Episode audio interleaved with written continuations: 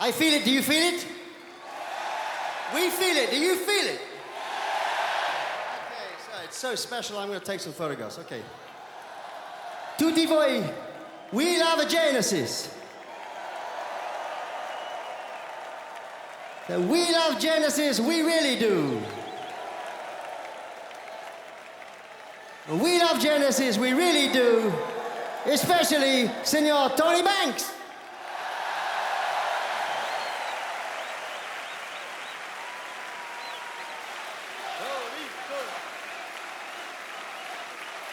And Mr. Banks is here tonight. What a coincidence. And Mr. Mike Rutherford is here too. And we got Daryl over there. Daryl. Chester up there. Okay, so let's go.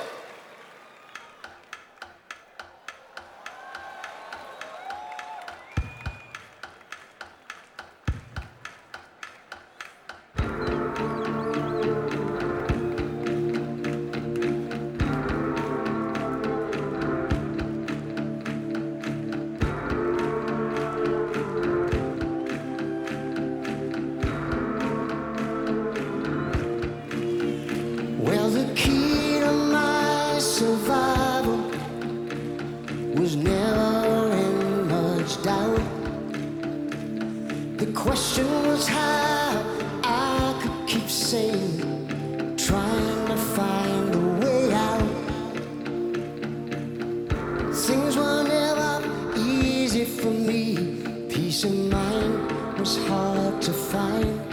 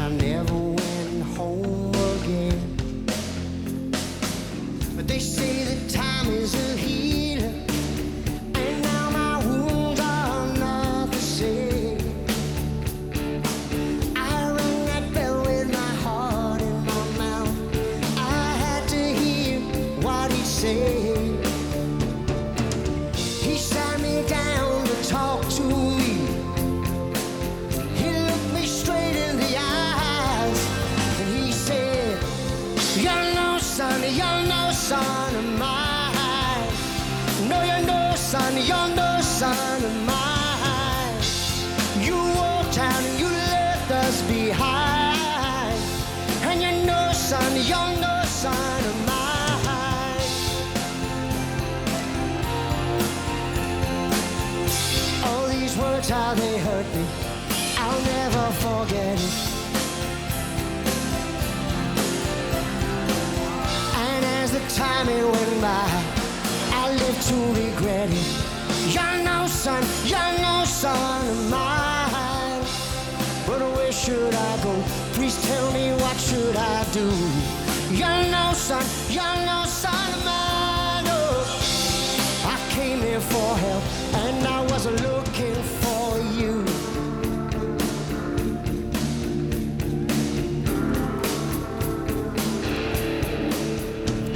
Viste que siempre surge en las charlas eh, cuáles son eh, cuáles son los recitales a los que eh, te hubiese gustado ir o por los que hubieses pagado un montón de plata.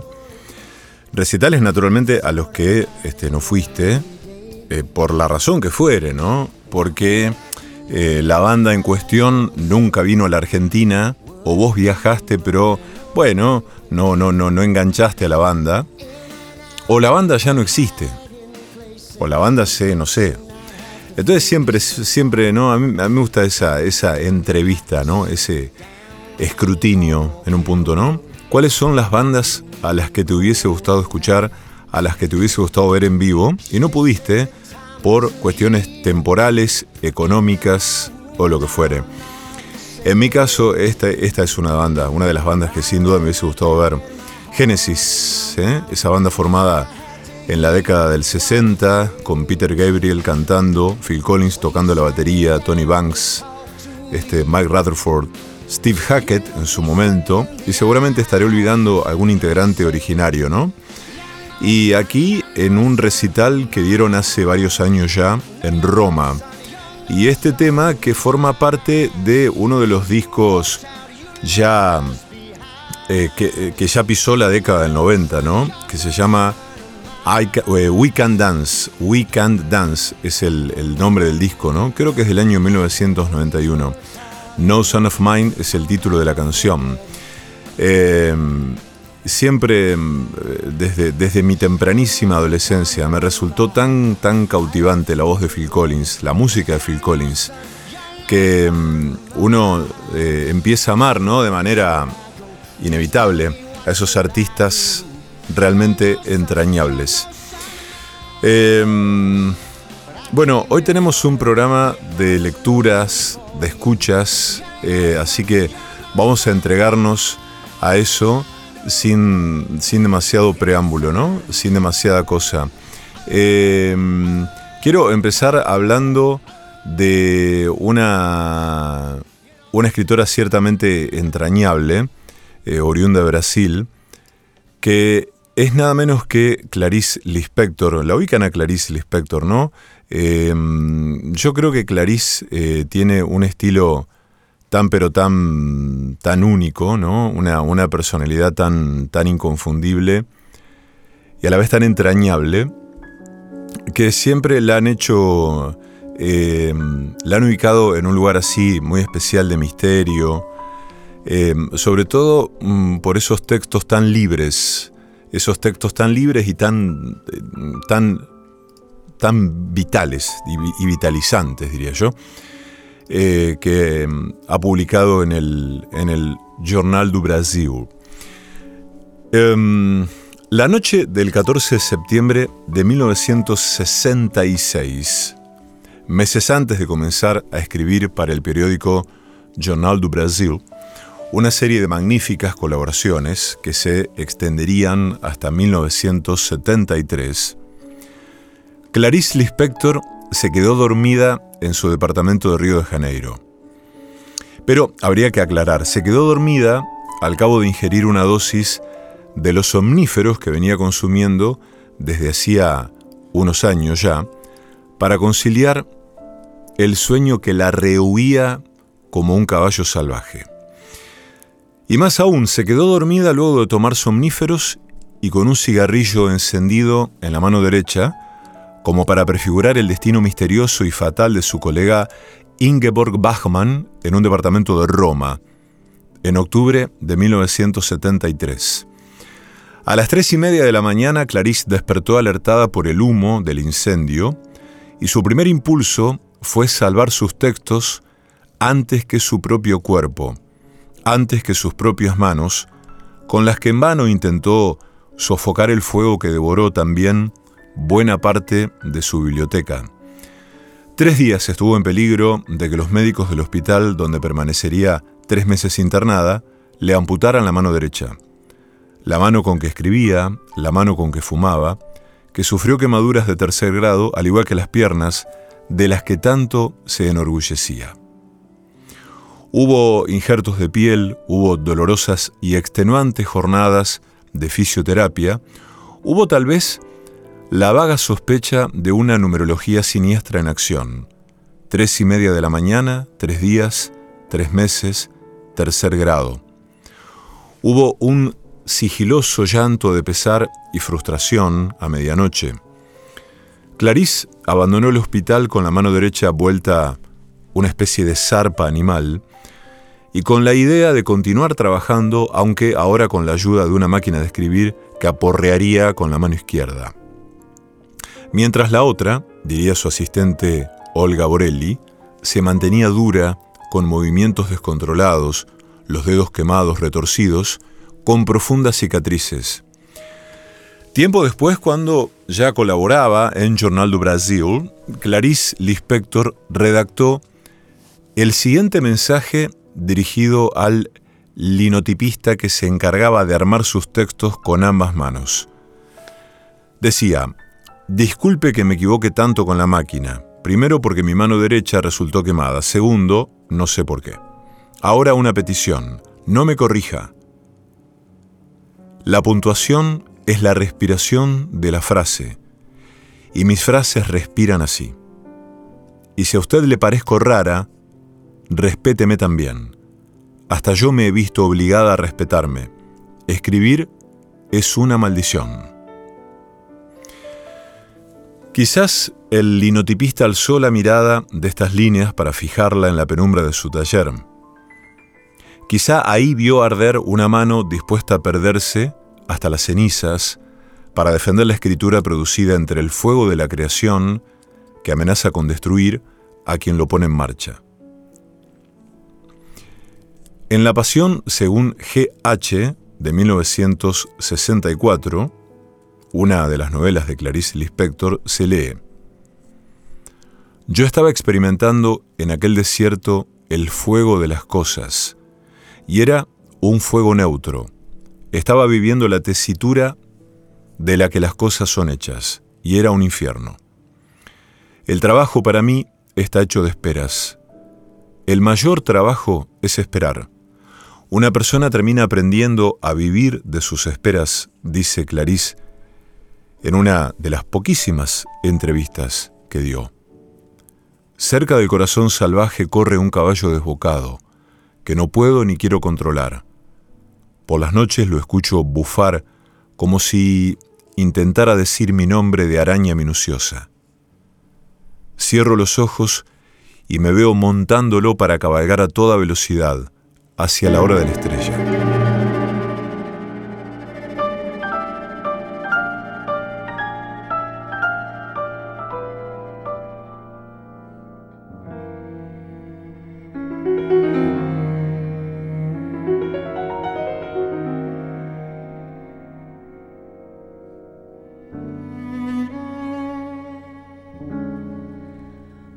Vou.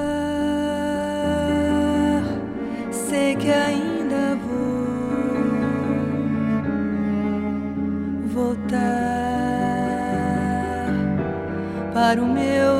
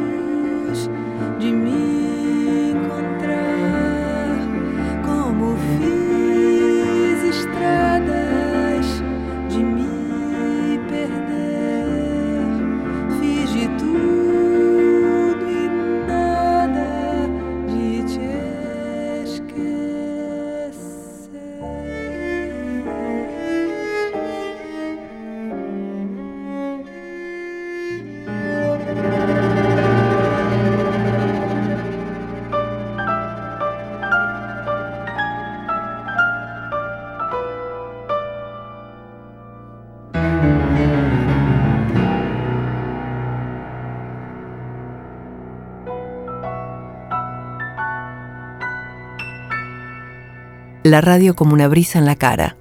El perseguidor.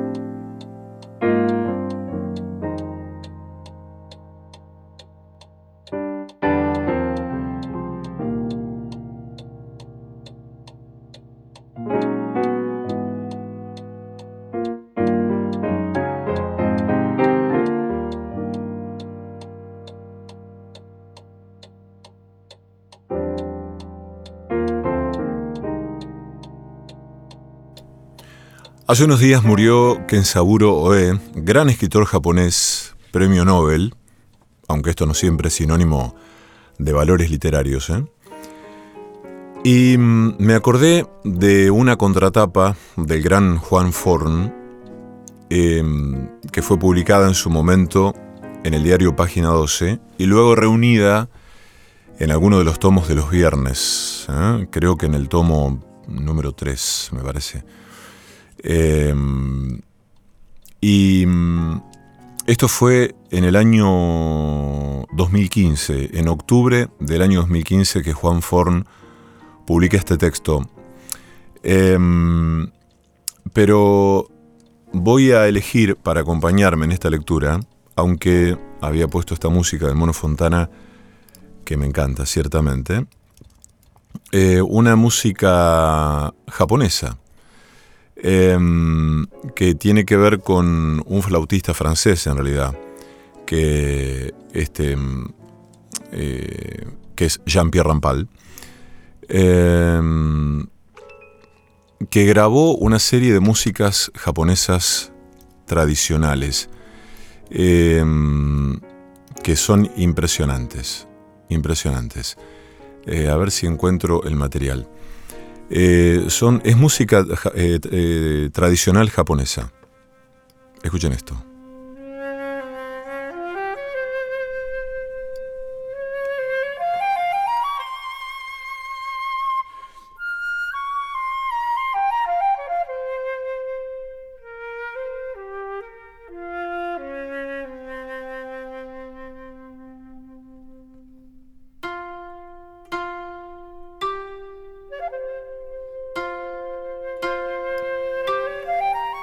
El Jardín de los Oe.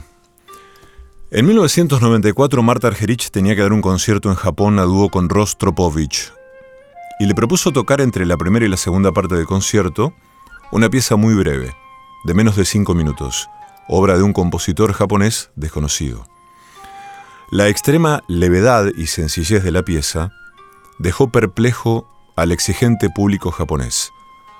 Argerich explicó después que para ella era música puro, pura y que la había descubierto a través de su discípula y protegida Akiko Ebi, quien acababa de grabar un disco entero con las breves piezas de ese compositor desconocido. Ebi había grabado aquel disco por influencia de su primera profesora de piano, Kumiko Tamura. La señorita Tamura había dejado de dar clases a niños virtuosos para dedicarse por entero a un único alumno, con el cual venía trabajando hacía más de 15 años. El alumno en cuestión era autista, epiléptico y tenía serias dificultades motrices. Su nombre era Ikari Oe, y los lectores de Japón estaban bastante familiarizados con él porque aparecía en todos los libros de su padre, el flamante Premio Nobel Kensaburo Oe. Hikari había nacido en 1963 con una hidrocefalia tan tremenda que parecía tener dos cabezas. Su única posibilidad de vida dependía de una operación muy riesgosa y complicada que en el mejor de los casos lo dejaría con daños cerebrales irreversibles. Los médicos preferían no operar y el propio Kensaburo era de la misma opinión. Pero su esposa le dijo que prefería suicidarse antes que dejar morir a su único hijo. Kensaburo debía partir a Hiroshima para escribir un artículo sobre los médicos que trataban a las víctimas de la radiación. Muchos de ellos padecían los mismos síntomas que sus pacientes. Tenían, según Oe, más motivos que nadie para dejarse morir y sin embargo perseveraban, logrando, en algunos casos, resultados asombrosos. Kensaburo volvió y le dijo a su mujer que apoyaba su decisión. Hikari sobrevivió a la operación pero quedó con lesiones cerebrales permanentes, epilepsia, problemas de visión y limitaciones severas de movimiento y coordinación. Su autismo era total, hasta que la madre notó que su atención respondía al canto de los pájaros. Kensaburo consiguió un disco en que se oían diversos cantos de aves y una voz masculina que los identificaba. Un año después, mientras llevaba a su hijo en bicicleta por un parque cercano, Hikari pronunció su primera palabra, Abutarda, dijo al oír el canto de un pájaro. Había memorizado los 70 cantos distintos de aquel disco. Lo mismo le pasaba con la música. Cuando oía un fragmento de Mozart, la música favorita de su madre, era capaz de identificarla al instante por su número Koshel. Así hace su entrada la profesora Tamura en la vida de Hikari. Al principio se limitaba a mostrarle melodías sencillas en el piano que él pudiera repetir con un dedo, pero el interés de Hikari por esas lecciones, esperaba a su maestra en la puerta de la casa con un reloj despertador en la mano, y sus sorprendentes progresos hicieron que la señorita Tamura fuese abandonando a sus otros alumnos y se dedicara por completo a él. De a poco logró que cada uno de los dedos de Hikari trabajara en forma separada y pudiera encarar progresiones armónicas. Luego le enseñó solfeo y notación musical, pero Hikari mostraba menos interés en practicar piezas de Chopin o Bach que en sus propias improvisaciones. La señorita Tamura decidió entonces empezar a explorar junto a Hikari ese mundo de sonidos que él tenía dentro. Las sesiones frente al piano se hicieron diarias ocupaban, y ocupaban toda la tarde, luego de que Hikari volviera de la escuela especial donde hacía manualidades. Rara vez apelaba a la palabra para comunicarse, pero con un mero tarareo era capaz de expresar lo que quería a sus padres y sus dos hermanos. Hikari y la señorita Tamura trabajaron en ese lenguaje con proverbial templanza japonesa durante 17 años. Hikari fue componiendo breves piezas en ese lenguaje que pulía y pulía con obsesión autista hasta lograr poner en ellas su relación emocional y sensorial con el mundo, desde la muerte de un maestro querido hasta un día en el campo con sus hermanos. Así eran los títulos de las composiciones. Un día, la señorita Tamura recibió en su casa la visita de una ex alumna, la ya célebre Akiko Ebi. Cuando ésta le preguntó a qué había dedicado todos esos años, la anciana la sentó al piano y le mostró las piezas de Hikari, y el resto ya ha sido dicho. En 1994, Kensaburo ganó el premio Nobel y en su discurso en Estocolmo anunció que ya no escribiría más novelas, que no hacía falta porque desde 1963, desde el regreso de aquel viaje a Hiroshima y la operación de su hijo, Kensaburo había instalado a Hikari en el centro de su literatura. Había decidido darle una voz, ya que su hijo no podía tenerla. Hasta entonces su escritura estaba orientada a las catástrofes de la historia japonesa reciente, la guerra a la bomba atómica, el culto al emperador, al militarismo y sus consecuencias. A partir de entonces el foco pasó a la paternidad y su vínculo con Hikari. En 1964, luego de la operación de su hijo, publicó Una cuestión personal. En 1966 fue aún más, áspero. Dinos cómo sobrevivir a nuestra locura. A los que siguieron El grito silencioso y luego Las aguas han invadido mi alma. La irrupción de la música y de la profesora Tamura en la vida de Hikari se puede adivinar en los títulos siguientes. Despertad, oh jóvenes de la nueva era, o Una familia tranquila, o Carta a los años de nostalgia. Pero casi no se la menciona en sus páginas. Es como si no tuviera lugar en la áspera escritura de Kensaburo. Hikari es solo esa presencia constante en casa de los Oe, hasta que salió el disco de Akiko Ebi. Y Japón primero y el mundo después descubrieron que Hikari tenía una voz propia. Ya no necesitaba que su padre hablara por él. Para Kensaburo darle una voz a Hikari consistió en realidad en cargar él con el tormento, alivianarle las espaldas a su hijo. Cualquiera que haya leído sus libros sabe lo duro e insobornable que ha sido siempre consigo mismo, así como con su país. Cualquiera que escuche la música de Hikari después de leer los libros de Kensaburo entenderá al instante que lo que hizo el padre efectivamente liberó las espaldas del hijo. Nabokov decía que no se lee con la cabeza y tampoco se lee con el corazón, se lee con la espalda, más precisamente con ese lugar entre los homóplatos donde alguna vez tuvimos alas. La música de Hikari es así, entra por la espalda, apenas empieza, termina. Pero mientras dura, es posible imaginar esos otros momentos en casa de los Oe, esos que Kensaburo no retrató en sus libros, esos que hicieron posible que los Oe pudieran sobrevivir a su locura, al grito silencioso. Me horroriza pensar lo que hubiese sido la vida de Hikari y la de su familia sin la música, dijo el padre. Kensaburo no cumplió su promesa de no escribir más novelas, ya publicó tres. Hikari sigue componiendo sus piezas breves, ya le hicieron tres discos. En casa de los Oe, todos los días se parecen. En un rincón del living está Kensaburo escribiendo, en otro rincón está Hikari frente al piano, y en el jardín poblado de comederos de pájaros se ve a la señora Oe, rellenando los cuencos con un sobrecito de semillas.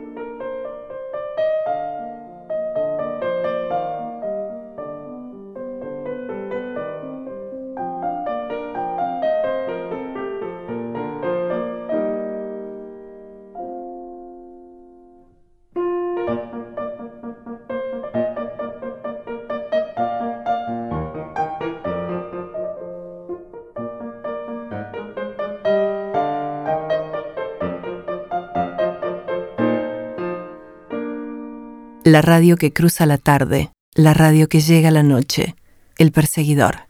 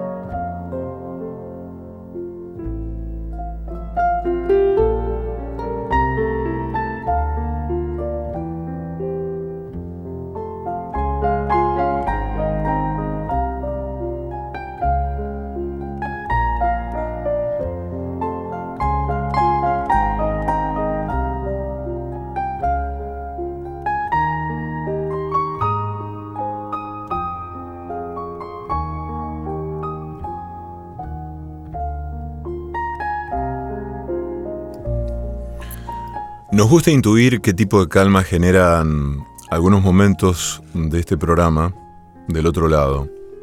Calma o no sé qué. Em, si es así, ya es bastante. Porque de este lado a veces experimentamos esto con esa siempre difusa e incierta combinación de sonidos, ¿no? De músicas y palabras. Em, les quiero hablar unos minutos y leerles algo de María Belén Campero. María Belén nació en Rosario en la primavera del año 1978, estudió y se doctoró en filosofía, hace investigación y coordina talleres de filosofía en Rosario. En el año 2010 recibió el premio del concurso anual de ensayos Legislador José Hernández y en 2018 se publicó su primer relato filosófico dedicado a, niñas y niños, Mine y el tiempo. Una aventura puede comenzar en tu ventana. Si tiene que definirse, aunque prefiere evitarlo, dice que es una mujer trabajadora.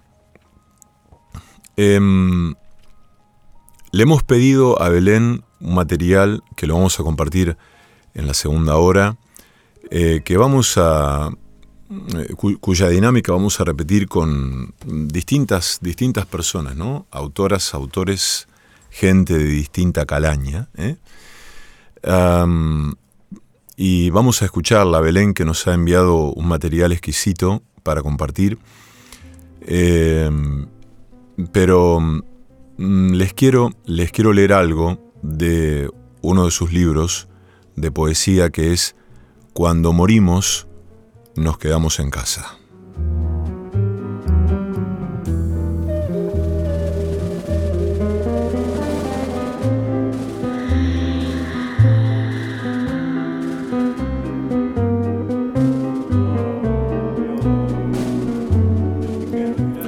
Minúsculo. Seco yerba acostado de la ventana, en ese triángulo en el que el sol se achica y la devuelvo a la tierra. La luz es tenue en la cocina, palpo la mesada, no quedan restos de azúcar, me digo. Veo el horizonte sin mirar alguna cosa y se enciende el sonido de las hormigas crujiendo la tierra de la zanja frente a la casa de mamá. Vuelvo de a ratos a la cocina, a la mesada, a la lisura fría del mármol y vigilo el plato de la yerba las hormigas no deben acercarse. Depredadoras de lombrices, guardan en su pequeñez lo salvaje de un caníbal cualquiera. El ruido y el detalle de sus pasos me perturba. La voracidad puede hilvanarse en una fila y parecer infinita. De niña, en la puerta de la casa de mamá, las vi, decenas de hormigas llevándose con desesperación los restos de un huevo de torcasita caído del lapacho de flores amarillas. La yema es dulce, pensé, y corrí con la velocidad de un conejo, como si pudieran, a mí también, atraparme. La lluvia cobija un beso en la sonrisa de la ciudad. Y el río viene creciendo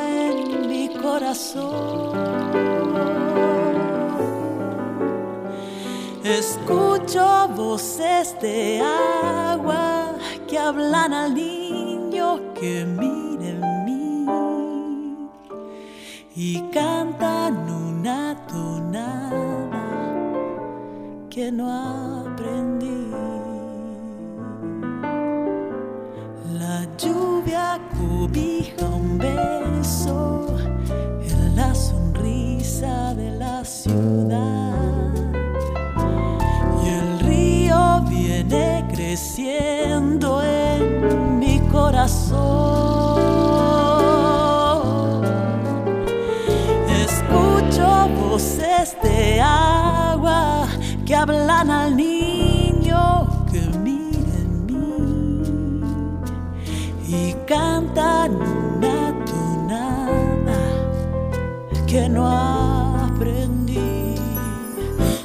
No sé por qué elijo para quedarme un escondrijo de tinta azul, donde inquietos peces vuelven la tinta luz. La lluvia destiñe el río y se descuelga.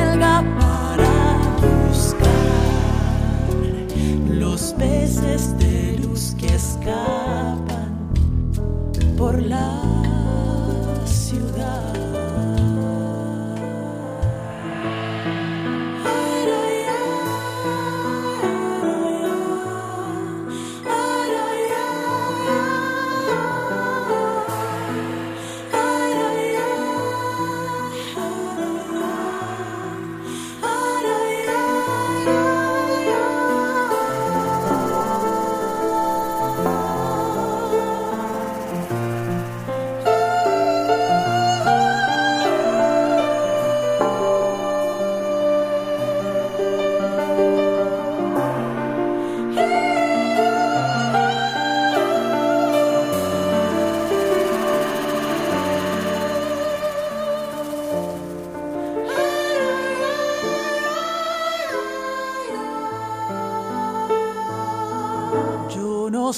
sé por qué elijo para quedarme un escondrijo de tinta azul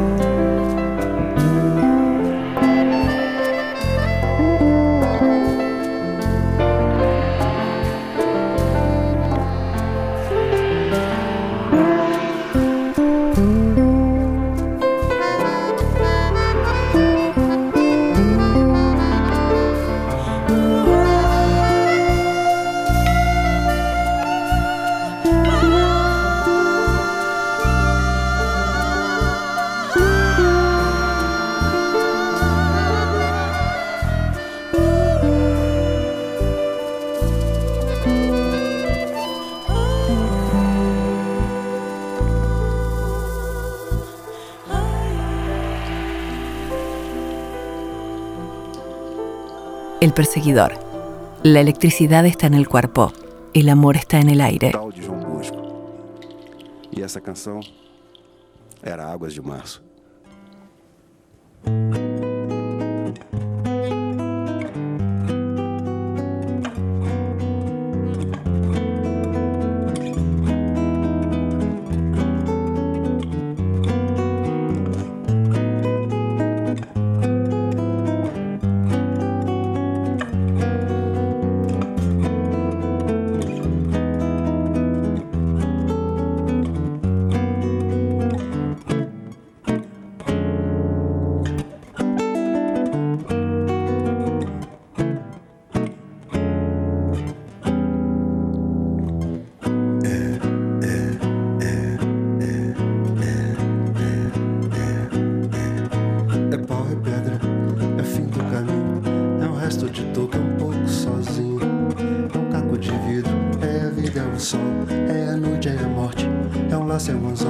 Peroba do campo, é o nó da madeira.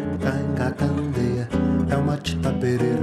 Madeira de vento, tombo da ribanceira. É um mistério profundo, é o queiro no queiro. É o vento ventando, é o fim da ladeira. É violão, festa da comida, é a chuva chovendo, é conversa ribeira das águas de março, fim da canseira, é o pé, é o chão, é a marcha estradeira, passarinho na mão, pedra de atiradeira, é uma ave no céu, é uma ave no chão, é um regato, é uma fonte, é um pedaço de pão, é o fundo do poço, é o fim do caminho, no rosto. Desgosto, um pouco sozinho, é um strep, é um prego, é uma ponta, é um ponto, um pingo pingando, é uma conta, é um gesto, é uma prata brilhando, é a luz da manhã, é o tijolo chegando, é a lenha, é o dia, é o fim da picada, é a garrafa de cana, é o estilhaço na estrada, projeto da casa é um corpo na cama, o carro enguiçado, é a lama, é a lama, um passo, uma ponte, um sapo, uma rã, um resto de mato, na luz da manhã, são as águas de março, fechando o verão, é a promessa de vida no teu coração.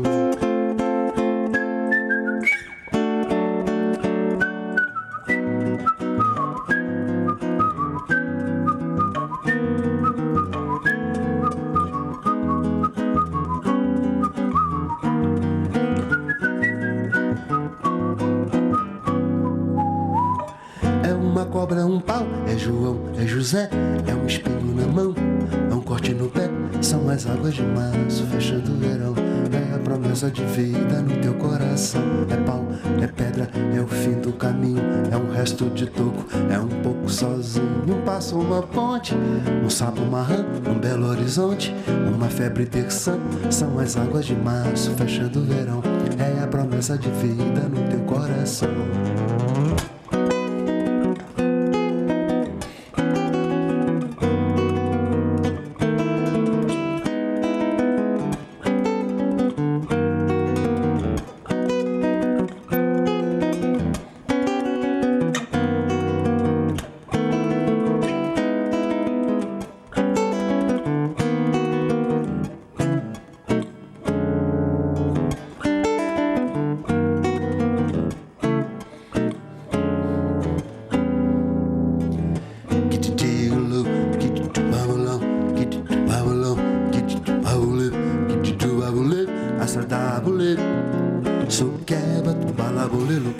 Escuchando es Joe Bosco, un cantautor brasilero, brasileño.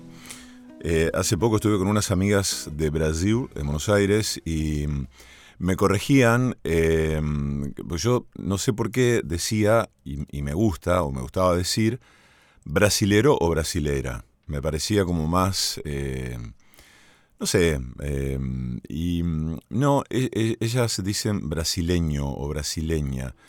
Bueno, debe haber igual gente que, que se refiere a, ese, a esa condición eh, de varias maneras, ¿no? Recuerdo una vez, hace, hace, hace algunos años, en, en Buenos Aires, eh, íbamos, eh, íbamos por, por Avenida Corrientes y vimos unos carteles así. Yo, eh, no, nos pasó algo terrible, ¿no? Hace unos años. Yo Bosco en vivo, no me acuerdo en qué lugar estaba en Buenos Aires. Vamos a ponerle en el Teatro San Martín. Y, mm, entonces yo digo, bueno, vamos a ver a Joao Bosco, ¿no? ¿Cómo no, nos vamos a, a perder a Joao Bosco? Hicimos una cuadra y vimos un cartel igual de grande y soberbio que el de Joao Bosco, que decía, esta noche Caetano Veloso en el Gran Rex. Bueno, y ganó Caetano Veloso. Entonces fuimos a ver a Caetano Veloso, había entradas, por suerte, y allí fuimos. Pero me encanta esta versión que hace Joao Bosco de Aguas de Marzo, y me encanta cada vez que llega marzo, que eso fue hace 17 días ya, repetir este, este ritual de esta música, ¿no? Eh, un poco recordando esta, mm, este texto de Tamara Tenenbaum de aprender a repetirse. Me parece hermosa esa idea, ¿no? Bueno, que de que hay que aprender a repetirse. Eh, digo, ¿no? En, en un mundo, en un momento en el que todo debe ser novedad, todo debe ser este, eh, sinónimo de, de novedoso, ¿no? De disruptivo, no sé qué.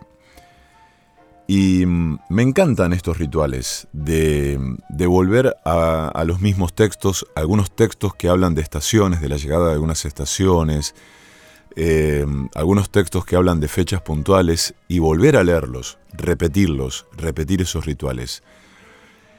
Em, el mes de marzo en Brasil es el mes de las lluvias torrenciales, también de los fuertes vientos.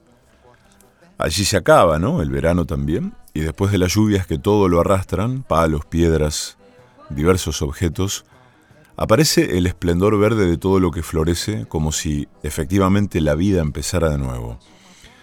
Aguas de Marzo es una canción que fue compuesta en 1972 por Antonio Carlos Jobim, de la que se han hecho una cantidad de versiones impresionante. En el año 2001 fue declarada por más de 200 periodistas, músicos, artistas como la mejor canción brasileña de todos los tiempos. Tom Jobim, como se le conocía, fue uno de los padres ¿no? de la llamada bossa nova, un subgénero del samba y el jazz. Sus orígenes musicales fueron la música clásica, eh, el jazz, los musicales de Broadway, así como el folclore brasileño. Sus creaciones personales sencillas, llenas de humanidad y sentimiento, muestran esa originalidad, ¿no? Un talento impresionante. Em, la versión, seguramente, sin uno temer equivocarse, más impresionante de Aguas de Marzo es la que grabaron en el año 1974 con Elis Regina, en ese disco increíble, ¿no? Probablemente uno lo pueda considerar como uno de los mejores discos que existen, ¿no? En el mundo, que se llama así Ellis y Tom.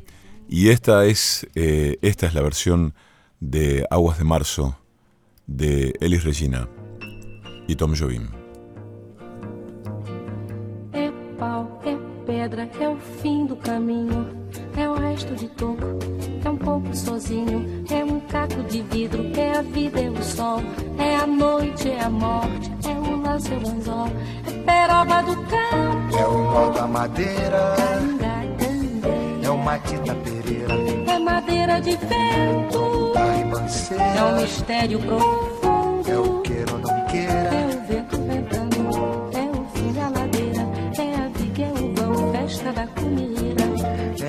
É do é conversa ribeira das águas de março, é o fim da canseira, É o pé, é o chão, é a mastradeira, passarinho na mão, pedra de atiradeira, é uma ave no céu, é uma ave no chão, é um regato, é uma fonte, é um pedaço de pão, é o fundo do poço, é o fim do caminho. No rosto desgosto, é um pouco sozinho, é um estrepe, é um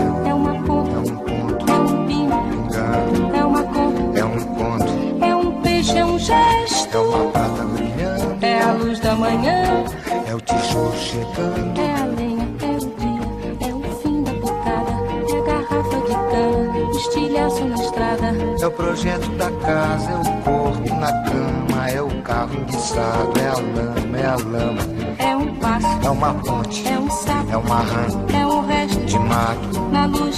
da manhã. São as águas de março fechando o verão. É a promessa de vida no teu coração.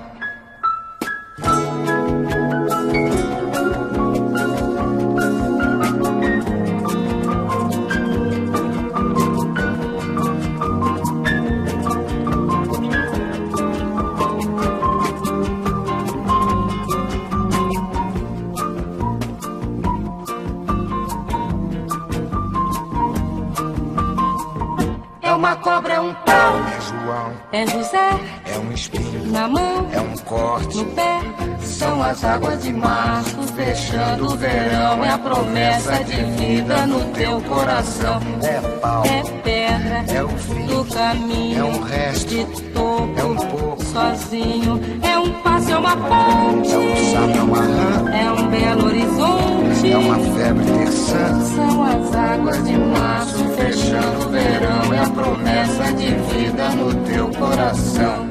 Pau, pedra, vinho, pé, coco, fogo, vinho, água, vidro, vida, col, noite, morte, aço. sol, São as águas de março fechando o verão muita promessa de vida no teu coração. Badabá, base vazia, zaza ziza, zaza na minha, anda bebê, anda bebê, anda bebê, anda bebê, anda